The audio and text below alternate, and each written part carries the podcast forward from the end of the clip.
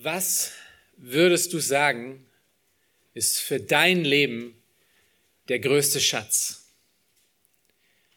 Was ist in deinem Leben wirklich das Wesentliche? Das, was dich ausmacht? Was für dich das größte und höchste Gut ist? Diese Frage haben wir gerade schon in der Einleitung ein bisschen gehört. Äh, diese Frage wird über Jesus immer wieder gestellt. Im Markus-Evangelium, in den ersten Kapiteln, wird diese Frage genau so aufgeworfen. In den ersten sieben, sieben Kapiteln wird diese Frage nach dem Wert von Jesus und wer er ist immer wieder aufgeworfen. aufgeworfen. Und diese Frage findet dann ihren Höhepunkt in Markus Kapitel 8. Und da dürft ihr mal zuhören. Wir befinden uns äh, gleich in Markus 14. Ihr könnt eure Bibel schon dahingehend aufschlagen. Aber in Markus 8 finden wir den Höhepunkt des Markus Evangeliums und es dreht sich genau um diese Frage, wer ist Jesus? In Markus 8, Vers 29 fragt Jesus diese Frage an seine Nachfolger, an seine Jünger. So wie wir Menschen sind, die an Jesus glauben, stellt er ihnen diese Frage und fragt, ihr aber, für wen haltet ihr mich? Für wen haltet ihr mich denn? In den ersten Kapiteln konnten diese Jünger diese Frage noch nicht so richtig beantworten. Aber jetzt hier in Markus Kapitel 8, nachdem sie all diese Wahrheiten und all diese Wunder gesehen hatten von ihm, tritt, tritt Petrus hervor als erster von ihnen und trifft diese wunderbare Aussage und sagt, du bist der Christus. Du bist der versprochene Messias. Du bist unser Erretter und Erlöser. Und es ist nicht umsonst, dass diese Aussage genau im Zentrum des Evangeliums steht. Genau im Zentrum von Markus Evangelium kommt diese Aussage, dass Jesus der Christus ist. Er ist der Retter und der Erlöser. Das ist das Zentrum der Wahrheit des Evangeliums. Jesus ist das Zentrum des Evangeliums. Und direkt nach dieser Aussage in Markus 8, äh, Vers 31 fängt Jesus nun an, etwas Sonderbares zu seinen Jüngern zu sagen. Er spricht hier und sagt, er fing an, ihn zu lehren, der Sohn des Menschen müsse viel leiden und von den Ältesten und den obersten Priestern und Schriftgelehrten verworfen und getötet werden und nach drei Tagen wieder auferstehen. Das war für alle unerwartet. Es war für sie unerwartet, denn sie erwarteten eigentlich einen starken Herrscher, der, die Nation Israel wieder befreien wird, der sein Königreich hier auf dieser Welt aufbauen würde. Und da passte das überhaupt nicht in das Konzept hinein, dass er jetzt davon spricht, er müsse sterben. Aber das war der Plan Gottes. Das ist der Plan, den Gott gemacht hat. Und wir wissen das, wir stehen kurz vor Ostern, da feiern wir eben die Tatsache, dass er nicht im Grab geblieben ist, sondern auferstanden ist. Aber für die Menschen damals, für die Juden, war das eine große, unerwartete Überraschung. Und das ist genau hier, wo unser Text heute ansetzt. In Markus Kapitel 14. Jesus hat bis Kapitel 13 sehr, sehr viel gelehrt. Jetzt ist das Reden vorbei. Jetzt fängt der Weg auf das Kreuz hinzu an. Wir befinden uns am Mittwoch, ähm, kurz, vor der, kurz vor der Kreuzigung also.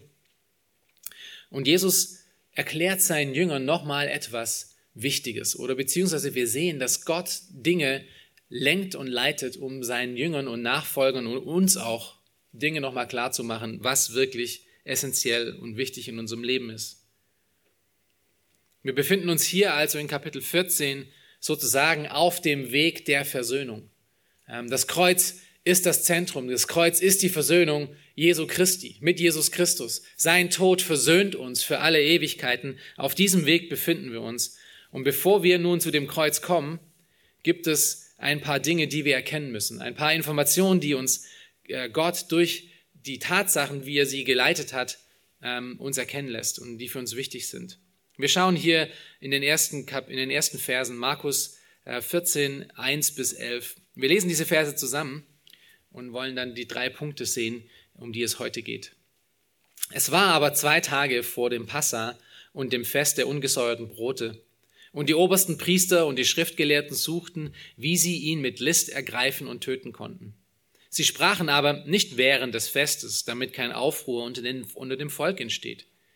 Und als er in Bethanien im Haus Simons des Aussätzigen war und zu Tisch saß, da kam eine Frau mit einem Alabasterfläschchen voll Salböl, echter, kostbarer Nadel, und sie zerbrach das Alabasterfläschchen und goss es auf sein Haupt. Es wurden aber etliche unwillig bei sich, äh, bei sich selbst und sprachen, wozu ist diese Verschwendung des Salböls geschehen?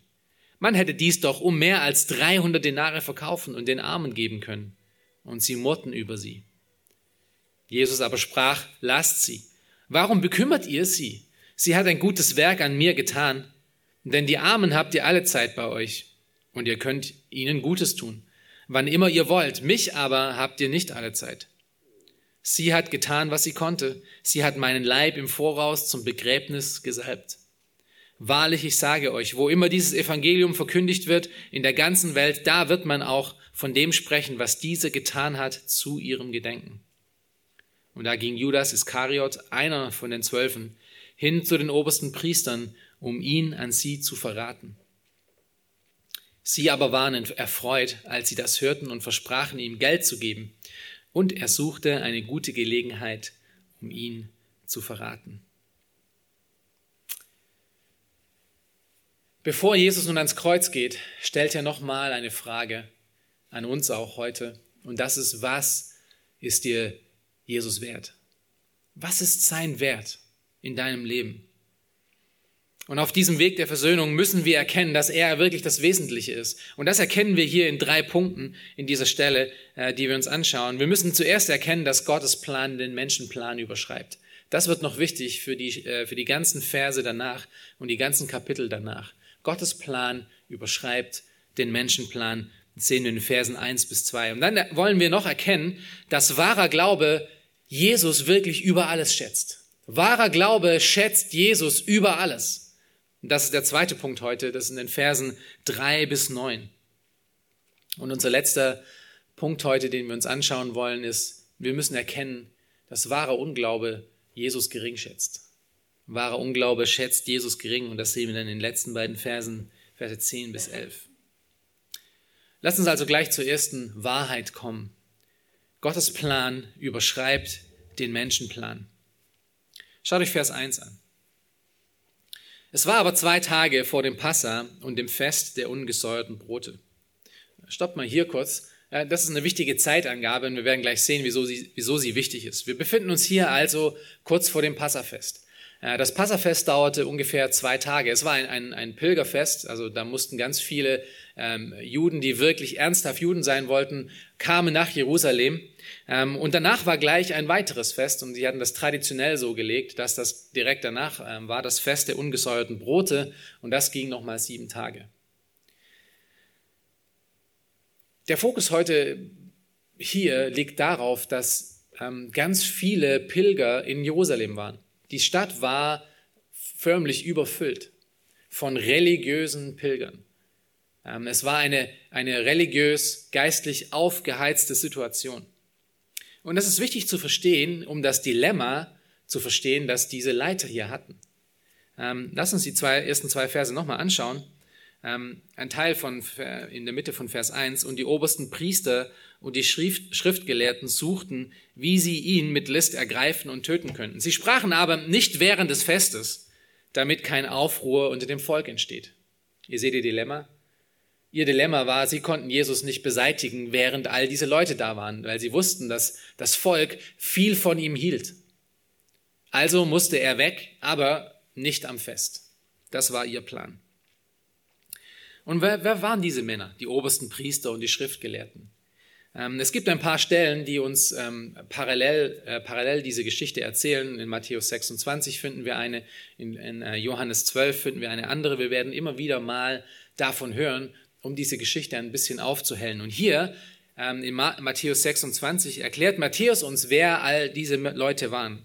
Matthäus 26, Vers 3. Es waren die obersten Priester und die Schriftgelehrten und die Ältesten des Volkes.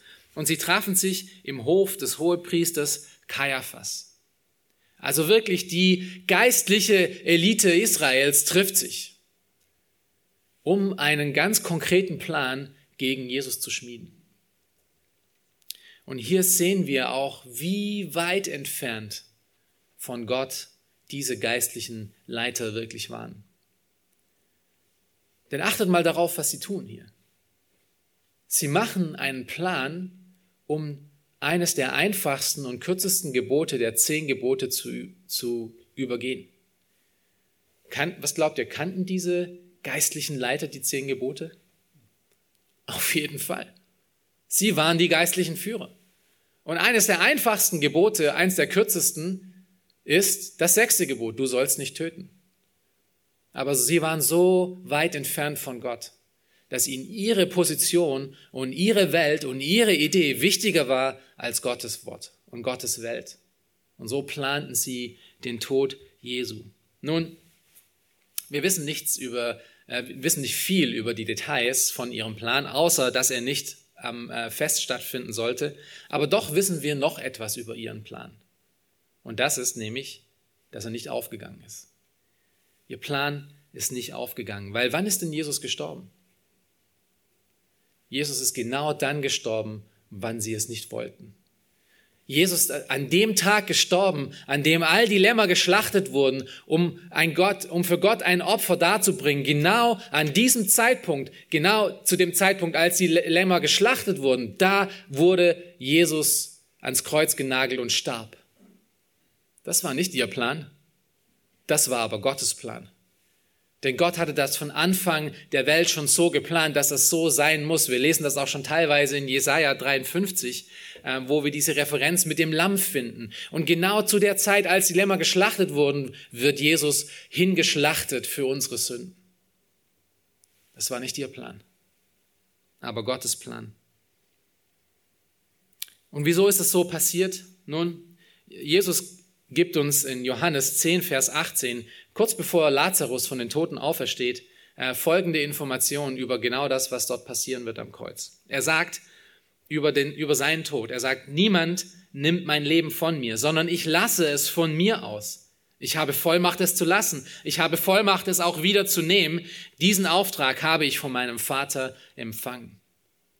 Nichts von den Plänen dieser ganzen geistlichen Leiter. Sie dachten, sie waren so großartig und so mächtig und so toll.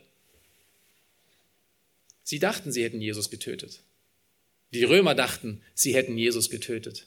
Aber nein, Jesus hat sich selber an das Kreuz gebracht. Die Pläne der Menschen sind gegenüber die Pläne Gottes nichts wert. Und wieso schreibt uns Markus das Ganze auf? Nun, das ist wichtig für uns, für die nächste Zukunft zu wissen, dass alles, was geschieht, das Kreuz, die Auferstehung und alles danach, ist alles innerhalb von Gottes Plan. Und er hält seine Hand darauf. Und die Menschen können planen, was sie wollen. Gott bekommt das, was er geplant hat. Das bringt uns dann zu unserem zweiten Punkt in dieser Geschichte. Und das ist, dass wahrer Glaube Jesus wirklich über alles schätzt. Wahrer Glaube schätzt Jesus über alles.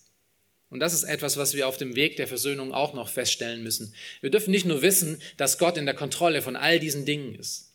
Kein Mensch hat das gemacht. Gott hat es getan. Und doch finden wir auch in dieser Geschichte nun, dass wahrer Glaube Jesus über alles schätzt. Schaut euch Vers 3 an. Und als er in Bethanien im Haus Simons des Aussätzigen war und zu Tisch saß. Nun, was Markus hier macht, ist interessant. Ähm, wenn man das zuerst durchliest, kommt man ein bisschen durcheinander und, und, und, weiß nicht genau, wann passiert denn jetzt diese Geschichte? Wann, wann findet das denn genau statt? Ähm, weil Jesus kam nämlich schon ein paar Tage vor nach Bethanien. Er kam, äh, wir werden es gleich lesen, sechs Tage vor dem Passafest nach Bethanien. Das ist, was wir in Johannes 12 lesen können, unsere zweite Parallelstelle äh, von heute. Also er kam eigentlich genau zu der Zeit, in der wir uns heute befinden, vor dem Einzug ähm, nach Jerusalem, vor dem Palmsonntag, da ging er nach Bethanien. Und Markus sagt uns nun, dass er in Bethanien, als er dort war, eingeladen wurde zu einem Abendmahl, zu einem Essen. Und der Gastgeber wird hier benannt als Simon der Aussätzige. Simon der Aussätzige. Nun, wer war denn Simon der Aussätzige? Wir wissen nicht arg viel über Simon den Aussätzigen.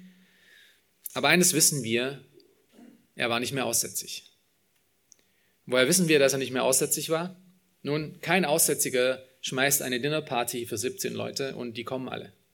Ja, das äh, wäre sehr, sehr, sehr sonderlich gewesen. Ähm, wir sehen gleich, dass es sehr viele Leute waren, die da waren. Markus spricht von etlichen.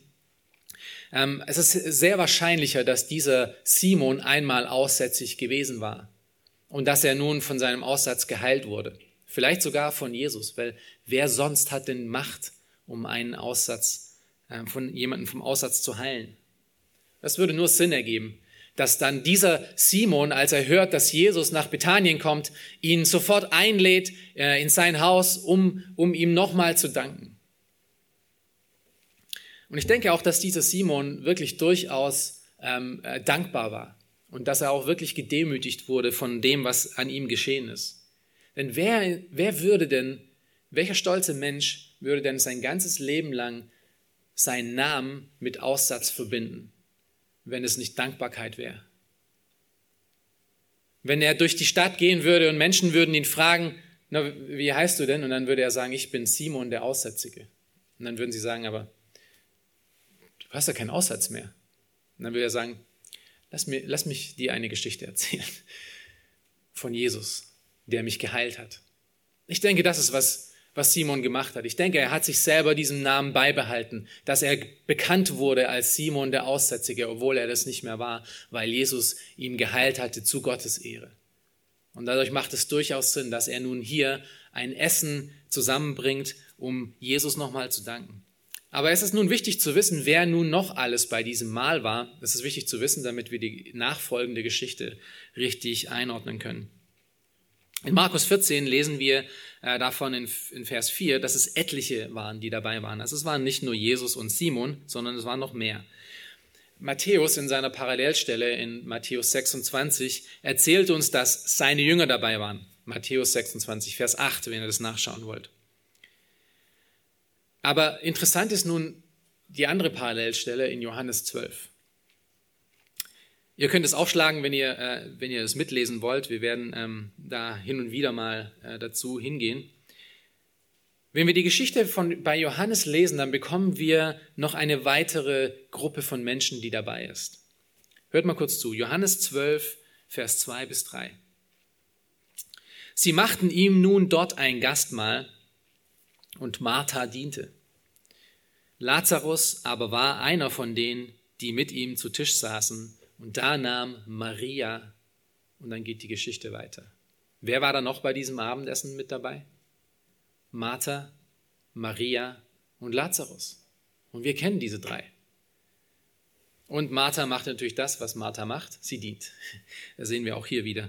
Die Gästeliste, bestand also insgesamt aus Jesus, Simon, dem ehemals Aussätzigen, aus Lazarus, aus Martha, aus Maria und dann noch aus den zwölf Jüngern, 17 Leute insgesamt.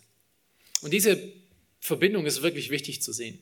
Es ist wirklich wichtig zu sehen, wer diese Menschen hier sind. Und in Johannes 12 ist es auch wichtig zu sehen, wer diese Frau ist, die wir hier gleich in Markus nochmal sehen werden.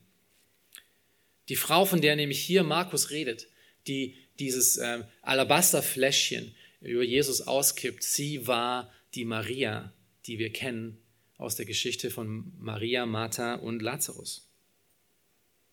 Und was sie hier tut, war von einer so immensen Bedeutung, dass Jesus, wir haben es ja gerade gelesen, in Vers 8 und 9 sagt, dass wo auch immer dieses Evangelium erklärt wird, wird man auch von ihr reden, zu ihrer Ehre, für das, was sie getan hat.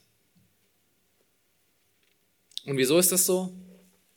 Weil sie Jesus Körper für den Tod vorbereitet hat äh, mit, diesem, mit diesem Balsamöl, mit diesem Duftöl. Nun, wer war denn Maria? Das ist nochmal wichtig zu wissen, um, um zu verstehen, was genau hier geschehen ist. Wer war denn Maria? Kennt ihr sie noch aus der Geschichte mit Martha und Maria? Martha war ihre, ihre Schwester, beide Geschwister von, von Lazarus. Und Martha war ja die Macherin, ja, sie war die Dienerin, sie war diejenige, die immer beschäftigt war. Ähm, und als Jesus damals das erste Mal in ihr Haus kam, zerriss sie sich praktisch, um ihm zu dienen. Und was tat ihre Schwester Maria? Die hörte Predigten. Normalerweise würde man äh, das als faul äh, bezeichnen, ja, also jemand, der dann, äh, der nicht mithilft. Aber in dem damaligen Fall tat sie genau das Richtige. Und Jesus geht nämlich darauf ein. Hört mal zu in Lukas 10, Vers 41 bis 42. Da sagt Jesus und sprach zu ihr, Martha, Martha, Du machst dir Sorge und Unruhe um vieles, aber eines tut nur Not. Maria aber hat das gute Teil erwählt und das soll nicht von ihr genommen werden. Und was hat sie sich erwählt? Sie saß zu Jesu Füßen. Sie wollte von ihm hören. Sie wollte keinen einzigen Zentimeter von ihm weggehen. Sie hat ihn als den höchsten Wert an diesem Abend gesehen. Und sie wollte einfach hören von ihm. Alles aufsaugen, jedes Wort. Maria liebte Jesus über alles. Auch Martha liebte Jesus, natürlich. Aber sie hatte ihre Prioritäten noch nicht auf der richtigen Reihe in dem Punkt. Sie musste auch irgendwann mal lernen, dass Jesus zuzuhören, wenn er da ist, wichtiger ist, als ihm zu dienen. Also wo, wozu dieser ganze Ausflug? Ich möchte dich, möchte, dir, ähm, ich möchte dich überzeugen von dem Charakter von den beiden Schwestern und besonders von Maria, wer sie war und wieso sie das tat, was sie tat. Und was ihr auch euch vielleicht noch daran erinnern könnt, äh, Maria und Martha hatten ja erste Hand Erfahrung mit Auferstehung und Tod. Wenn es jemand gab, der das mal wirklich miterlebt hatte, dann waren es sie. Ihr Bruder Lazarus ist ja gestorben ähm, und Jesus hatte mit ihnen vorher und nachher über seinen Tod und sein, seine Auferstehung gesprochen. Also können wir doch davon ausgehen, dass Maria und Martha sehr wohl wussten, dass das, was Jesus sagte, dass er sterben musste, bald passieren wird. Wir werden gleich sehen, dass das noch wichtig ist. Aber schau dir nochmal Vers 3 an. Markus und äh, Matthäus natürlich auch. Und das ist interessant natürlich bei Matthäus ist, wer war denn Matthäus? Matthäus war ein ehemaliger Zöllner, ja? Das war äh, der Zöllner Levi. Der kannte sich mit teuren Dingen aus. Ja, beide ähm, sprechen über, ähm, über den Wert dieser Salbung, über wie, wie kostbar diese Salbung war. Schaut euch nochmal Vers 3 an. Diese Maria kam nun mit einem Alabasterfläschchen voll Salböl echter, kostbarer Nade. Matthäus dann in seiner, ähm, in seiner Natur natürlich geht noch ein bisschen mehr darauf ein, um es uns deutlich zu machen, das war wirklich sehr teuer, was sie hier verwendet hat. Und er wusste es. Was Maria hier als Salböl verwendete, war etwas ganz, ganz Besonderes. Es war das Parfüm der feinsten Art. Narde ist ein indisches Gewürz und es war zur damaligen Zeit unglaublich teuer. Es wird heute sogar noch verwendet in, äh, beim Machen von Parfüm. Aber wie kostbar war denn das Ganze? Wie, wie teuer war denn das? Haben wir da einen Anhaltspunkt? Ja, schaut euch mal Vers 4 und 5 an. Es wurden aber etliche unwillig bei sich selbst und sprachen, wozu ist denn diese Verschwendung des Salböls geschehen? Man hätte dies doch um mehr als 300 Denare verkaufen und den Armen geben können. Und sie murrten über sie. Also 300 Denare war diese Alabasterflasche wert. Was, wie viel waren denn 300 Denare? Nun, wir wissen, dass ein Denar ein Tageslohn war. Und so haben wir dann eine gute Idee, was 300 Denare waren, nämlich fast ein ganzes Jahr von Gehalt. Nur ich weiß nicht, was ihr verdient, aber ihr könnt euch das mal in euren Kopf zusammenrechnen, wie viel das ausmachen würde, das ist schon eine betrachtliche Summe. Ein sehr, sehr teures Parfüm. Das findet ihr nicht bei Douglas. Ähm, aber das war damals das Kostbarste, was sie hatte. Wahrscheinlich hatte sie dieses Salböl noch auch von der Salbung äh, von Lazarus, das sie dann letztlich nicht verwendet hatte. Ähm, auf jeden Fall, sie hatte es und das war das Allerteuerste und das Allerhöchste in ihrem ganzen, das Kostbarste in ihrem ganzen Leben. Schaut jetzt nochmal Vers 3 an. Da kam nun diese Frau Maria mit dem Alabasterfläschchen voll Salböl, echter, kostbarer Nade, und sie zerbrach das Alabasterfläschchen und goss es auf sein Haupt. Maria tat hier ein paar ungewöhnliche Dinge. Normalerweise würde man nur ein paar Tropfen von diesem Salböl nehmen und den Körper einreiben, damit er wohl duftet und würde vielleicht immer wieder mal zurückgehen zu dem Grab, um zu schauen, dass dieser Duft ähm, dabei bleibt irgendwie. Aber was sie jetzt hier tut, ist was ganz anderes. Sie nimmt diese Flasche, zerbricht sie und gießt sie über Jesu. Das ist ziemlich überschwänglich von ihr. Weil es bleibt ja nichts mehr übrig. Die Flasche ist kaputt, alles ist weg. Dieses ganze teure Salböl ist nun auf Jesus ausgegossen. Und wir sehen hier ein Anzeichen davon, wie überschwänglich die Liebe von Maria gegenüber Jesus war. Sie dachte nicht an das verlorene Geld. diesen ganzen Jahreslohn? Ach, sie dachte auch nicht an die Etikette, die sie als Frau an diesem Abend hätte haben sollen. Johannes gibt uns hier noch ein paar mehr Informationen, Johannes 12, Vers 3, wenn er schreibt, da nahm Maria ein Pfund echten, köstlichen Naden Salböls, salbte Jesus die Füße und trocknete seine Füße mit ihren Haaren, das Haus aber wurde erfüllt vom Geruch des Salböls. Sie goss das nicht nur über sein Haupt, sie goss es auch auf seine Füße. Und nicht nur das, sie rieb seine Füße mit ihren Haaren dann noch ein. Noch mehr Etikette übertreten. Füße waschen war zur damaligen Zeit eine Arbeit, die nur für Sklaven war. Normale Leute taten das nicht. Das Haar einer Frau ist ihre größte Ehre. Und hier ist Maria kniend auf, auf ihren Knien, salbend die Füße Jesu mit ihren Haaren. Ihr war es vollkommen egal, was die Menschen um sie herum dachten. Ihr Fokus war auf ihn gerichtet. Und Jesus erklärte dann den staunenden Gästen, wie absurd dieser Moment eigentlich war. Der wird eigentlich nur übertroffen äh, durch die Fußwaschung Jesu, wenn er, seine, wenn er die Füße seiner, äh, seiner Jünger wäscht. Das ist das Absurdeste, was man findet, dass Gott selber vor diesen sündhaften Menschen kniet und ihre Füße wäscht.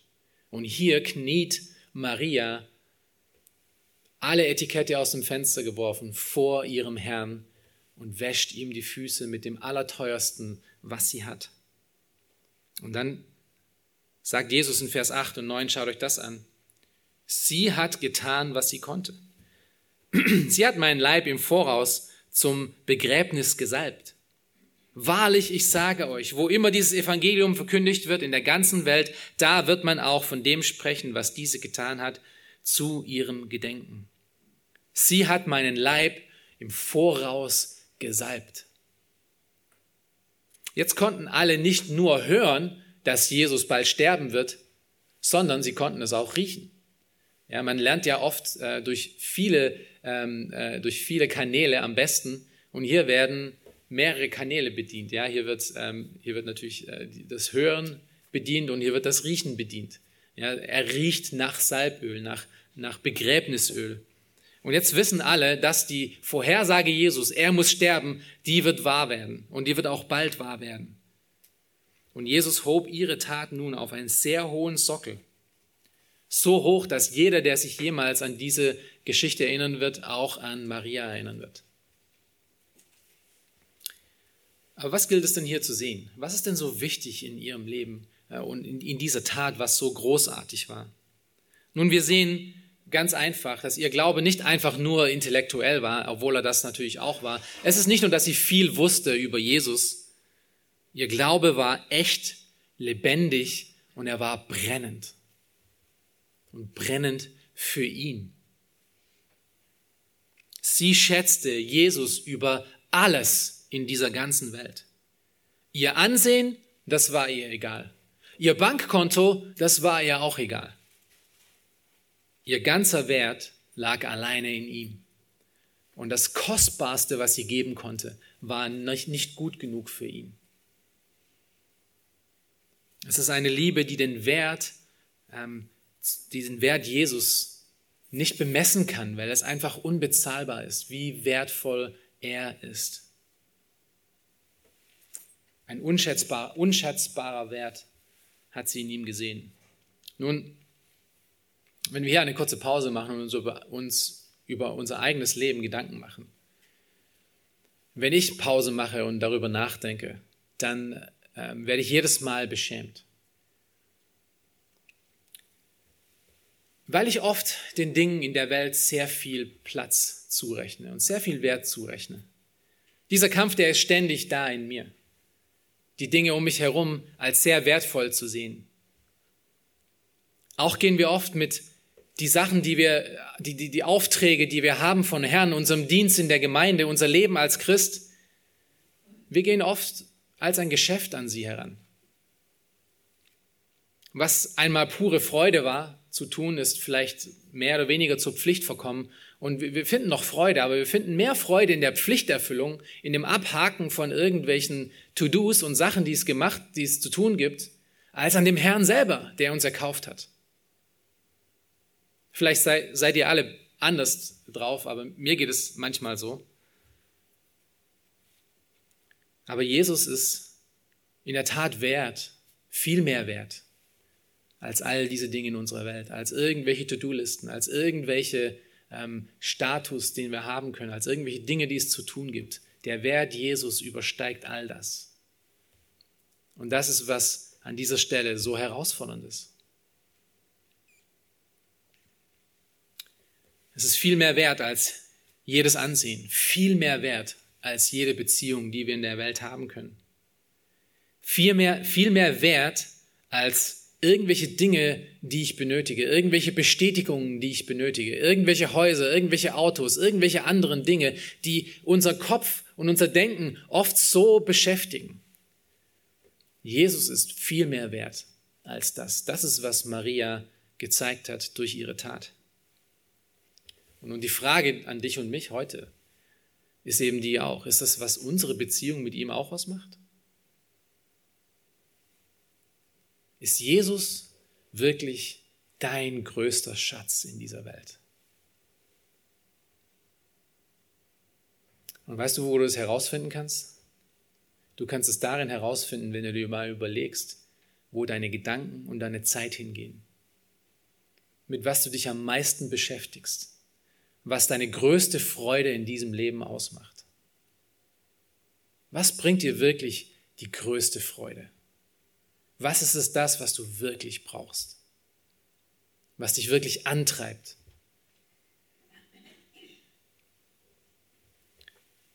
Das ist, was wir auf dem Weg der Versöhnung sehen müssen. Das Wesentlichste in unserem Leben ist Jesus. Muss Jesus sein. Und das bringt uns dann nämlich zum dritten und letzten Punkt. Und hier sehen wir einen ganz starken Kontrast. Das ist, was Markus oft macht in seinem Evangelium. Er, er lehrt in Kontrasten.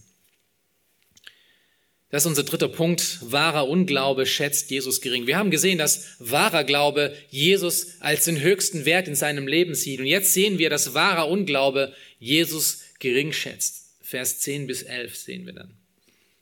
Aber schaut euch zuerst noch mal Verse 4 bis 5 an.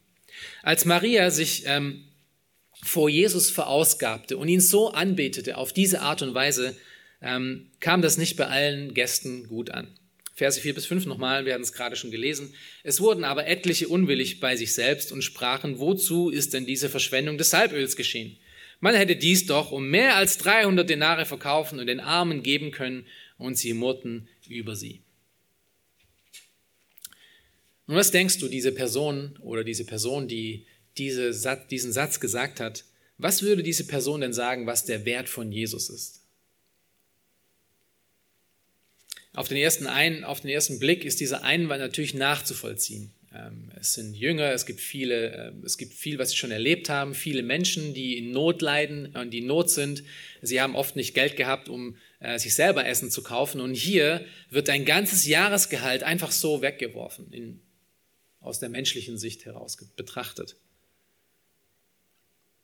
Und natürlich ist es auch richtig, für die Armen zu sorgen. Natürlich ist es richtig, ähm, sein Geld und seine Zeit und alles, was man hat, für diejenigen zu geben, die es, die es benötigen. Und man hätte das wirklich ähm, daraus viel machen können, natürlich, aus diesem Salböl, wenn man es verkauft hätte. Aber das, was Markus hier uns erzählt, kommt nicht von einer, von einer reinen Motivation, von einer Liebe gegenüber den Armen und gegenüber den Hilf, äh, Hilfsbedürftigen. Nein, es kommt aus einer anderen Motivation heraus. Und das lesen wir gleich. Aber zuerst sehen wir Jesu Antwort auf das in Versen 6 bis 7 nochmal. Schaut euch das an. Jesus aber sprach, lasst sie. Warum bekümmert ihr sie? Sie hat ein gutes Werk an mir getan. Denn die Armen habt ihr alle Zeit bei euch. Und ihr könnt ihnen Gutes tun, wann immer ihr wollt. Mich aber habt ihr nicht alle Zeit. Und wenn wir dann zu Johannes gehen, zu der Parallelstelle, dann sehen wir, was hier wirklich los war. Johannes 12, Vers 4 bis 5. Das Problem war nämlich nicht, dass, dass die Jünger wirklich wollten, dass die Armen mehr Geld bekommen, dass ihnen geholfen wurde. Es war nicht mal, dass es viele Leute waren, die das so dachten, sondern Johannes erklärt uns die Geschichte genauer und er sagt, dieser Einwand kam von einer einzigen Person, nämlich von Judas Iskariot. Da spricht Judas, Johannes 12, Vers 4 bis 5. Simons Sohn, der Iskariot, einer seiner Jünger, der ihn danach verriet. Warum hat man dieses Salböl nicht für 300 Denare verkauft und es den Armen gegeben? Vielleicht haben die anderen das auch gedacht, aber er hat es ausgesprochen und dieses Mal ist er Petrus sogar vorgekommen, ähm, zuvor gekommen. Normalerweise ist Petrus ja derjenige, der immer zuerst irgendwas aus, ausplappert, bevor er nachdenkt. Und hier ist aber Judas, weil es sein seine Welt angegriffen hat, der Erste gewesen, der das gesagt hat. Und dann gibt Johannes noch einen vernichteten Kommentar dazu in Vers 6. Das sagte er aber nicht, weil er sich um die Armen kümmerte, sondern weil er ein Dieb war und den Beutel hatte und trug, was eingelegt wurde. Das ist doch ein krasser Kontrast, oder? Ein krasser Kontrast zu Marias Tat. Maria suchte ein kommendes Königreich und sie tat alles dafür und gab alles auf dieser Welt auf, damit dieses Königreich auch kommt mit Jesus Christus als König. Und Judas? Judas liebte auch. Aber Judas liebte nicht Jesus. Judas liebte das Geld. Er setzte seinen ganzen Wert in den Dingen dieser Welt an. Sein Königreich hatte ihn selber als König. Und es war ein Königreich nach seinem Plan und seinen Ideen und nicht nach Gottes Plan. Aber was haben wir am Anfang gerade von, von, Vers 14, von Kapitel 14 gesehen? Gottes Plan überschreibt den Menschenplan. Gottes Welt überschreibt die Menschenwelt. Sein Königreich überschreibt auch der Menschenkönigreich. Sein Königreich ist viel mehr wert als das Königreich der Menschen. Und dann ist es natürlich verständlich, was wir hier in Versen 10 bis 11 sehen, was Judas letztlich dann auch tut. Schaut euch das an, Vers 10 bis 11. Da ging Judas Iskariot, einer von den Zwölfen, hin zu den obersten Priestern, um ihn an sie zu verraten. Sie aber waren erfreut, als sie das hörten und versprachen ihm, Geld zu geben. Und er suchte eine gute Gelegenheit, um ihn zu verraten. Judas Iskariot, einer von den Zwölfen. Einer von denen, die all die Wunder und all die Wahrheiten miterlebt hatten. Verkaufen? Jesus verkaufen? Matthäus gibt uns dann noch ein bisschen mehr Informationen und einen Blick in die Details. Matthäus 26, Vers 14 bis 15. Da ging einer der zwölf namens Judas Iskariot hin zu den obersten Priestern und sprach, was wollt ihr mir geben, wenn ich ihn verrate? Es ist nicht nur so, dass er zu ihnen hingegangen ist und gesagt hat, okay, äh, ich gebe euch Jesus in die Hand, sondern er ist zu ihnen hingegangen und wollte mit ihnen einen Deal machen. Um Geld. Genau das, was ihm so wichtig war in, diesem, in dieser Welt. Und sie setzten ihm 30 Silberlinge fest. Nun könnte man vielleicht denken, okay, das ist jetzt vielleicht hier, vielleicht wird er ja zum Milliardär, ja, dass er zumindest in, in der Welt, äh, in dieser Zeit, in die er hat, ähm, noch wirklich ähm, das Beste draus machen kann, aber nein, weit davon weg. 30 Silberlinge, wie viel waren 30 Silberlinge? Nun, um diesen Wert von 30 Silberlingen herauszufinden, ist es nicht ganz so einfach. Da gibt es sehr unterschiedliche, nicht sehr unterschiedliche, aber unterschiedliche Ansichten. Aber eines wird deutlich. 30 Silberlinge war nicht viel Geld. Es war höchstwahrscheinlich, waren es 120 Tagelöhne, 30 Silberlinge. 120 Tageslöhne. Ein Gehalt von vier Monaten. Nun, was hat Maria gerade aufgegeben, um Jesus anzubeten? Ein ganzes Jahresgehalt. Und für was verkauft Judas Iskariot den Schöpfer der Welt, den Herrn der Welt, für den Lohn eines normalen Sklaven. Seht ihr, wie viel mehr Maria Jesus wertschätzte als Judas? Das ist, was wahrer Glaube tut. Und wahrer Unglaube setzt seinen ganzen Wert auf den Dingen in dieser Welt. Nun, was lernen wir denn aus dieser ganzen Stelle? Was lernen wir von, von diesem ganzen Abschnitt? Was ist für uns so wichtig? Für einen wahren Anbeter, so wie du und ich, muss Jesus wirklich der größte Schatz sein. Ist er das? Oder was ist, was ist in deinem Leben das, was dich wirklich treibt? Was dir wirklich Freude bringt? Ist es Jesus? Bist du bereit, alles aufzugeben, um ihn anzubeten, um ihm zu dienen? Oder hängst du so sehr an deiner Welt und deinen Dingen? Das muss alles genauso laufen, wie ich es möchte. Das und das muss alles da sein, damit ich wirklich glücklich bin. Nein, Jesus ist mir nicht genug. Ich brauche noch dieses und das nächste und das muss auch noch dabei sein. Und dann ist Jesus toll, wenn ich ihn noch dazu habe, weil dann habe ich natürlich meine ewige Versicherung und ich habe Gemeinschaften der Leute, aber eigentlich, eigentlich muss es so laufen, wie ich es möchte. Und nein, ich gebe nicht wirklich alles hin, nicht meine ganze Zeit, nicht mein ganzes Geld, nicht mein ganzes Herz. Ich behalte gewisse Sachen noch für mich selber, die ich haben möchte. Jesus wird das bestimmt verstehen. Ich bin ja ein armer Sünder. Ist das meine Einstellung? Oder ist meine Einstellung, das ist der höchste Schatz in meinem Welt, in meiner Welt. Und ich werde alles tun und alles aufgeben und hingeben, weil er hat alles auf und hingegeben für mich. Die Kosten der Nachfolge sind wirklich hoch.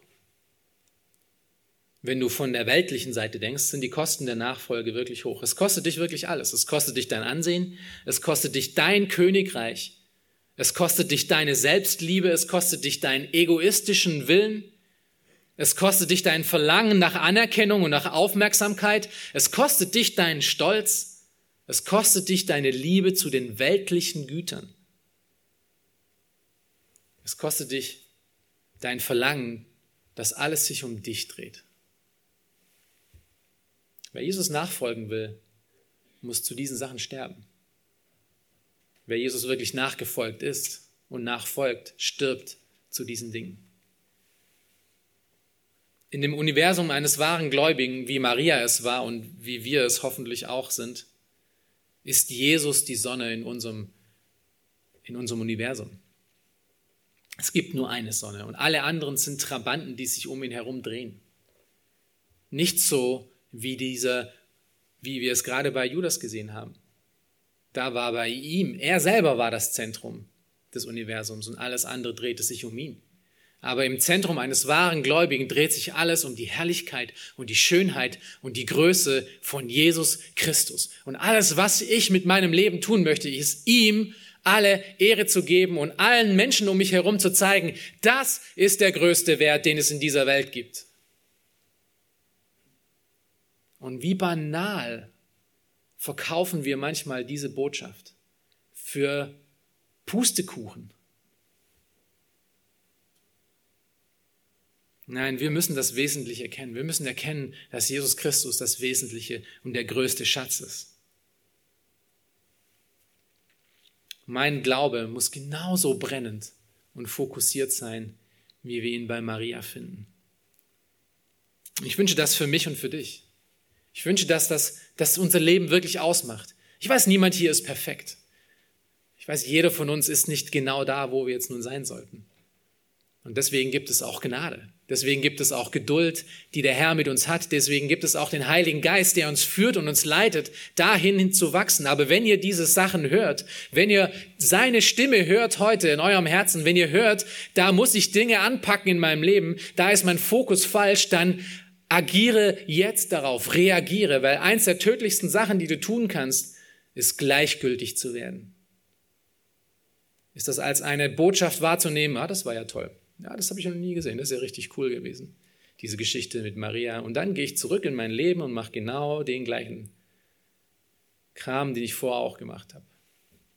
Und ich fröne meinen Götzen. Mir selber, mein Haus, mein Auto, meins. Das ist genau das Leben von Judas Iskariot gewesen.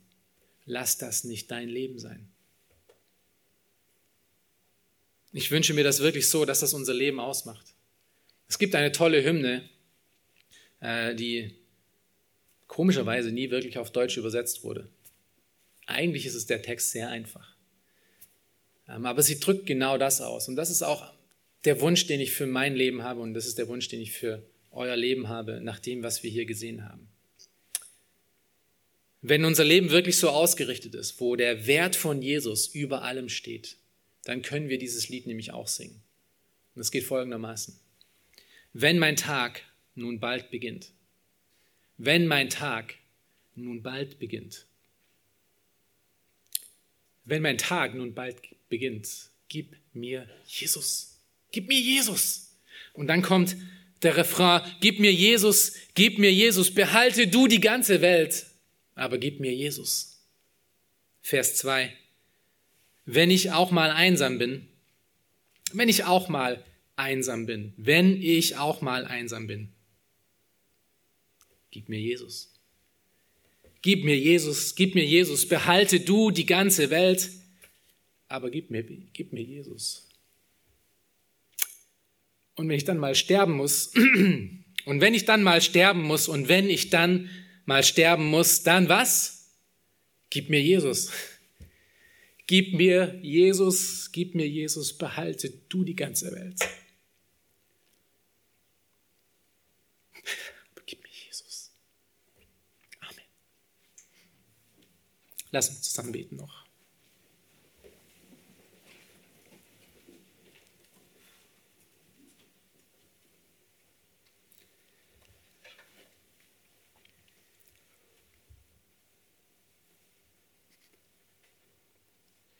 Ja, Herr, danke für dein Wort. Danke, Herr, dass wir von deinem Wort oft so äh, aufgerüttelt werden und auch angesprochen werden, Herr.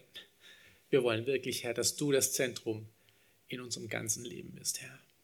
Wir wollen, dass du das höchste Gut bist, Herr. Wir wollen es nicht nur Lieder sein lassen, die wir oft singen. Wir wollen es nicht in unsere Tasche lügen, Herr, dass wir wirklich dir nachfolgen und drehen dann um und machen dann doch wieder andere Dinge sondern wir wollen wirklich, dass unser ganzes Leben sich um dich dreht. Herr, bitte hilf du uns. Du siehst, dass wir in unserer eigenen Kapazität nicht fähig sind dazu. Wir können es nicht in unserer eigenen Kraft erledigen, aber wir können es durch dich, denn du hast auch versprochen, Herr, dass du deinen Geist in uns hineingesetzt hast, Herr, damit, damit wir uns eben, uns eben verändern können. Und hilf uns, Herr, dass wir unsere Ohren nicht taub machen, Herr, dass wir, dass wir unsere Augen nicht schließen zu diesen Dingen, wenn wir sie hören, sondern dass wir wirklich in ernsthafter Buße und äh, Hingabe wieder vor dir stehen und sagen, Herr, ich möchte dich und nur dich alleine haben. Hilf mir, hilf mir, dass du mein größter Schatz und größter Wert in dieser Welt bist. Lass das, Herr, uns auch unser Gebet für heute sein. Amen. Amen.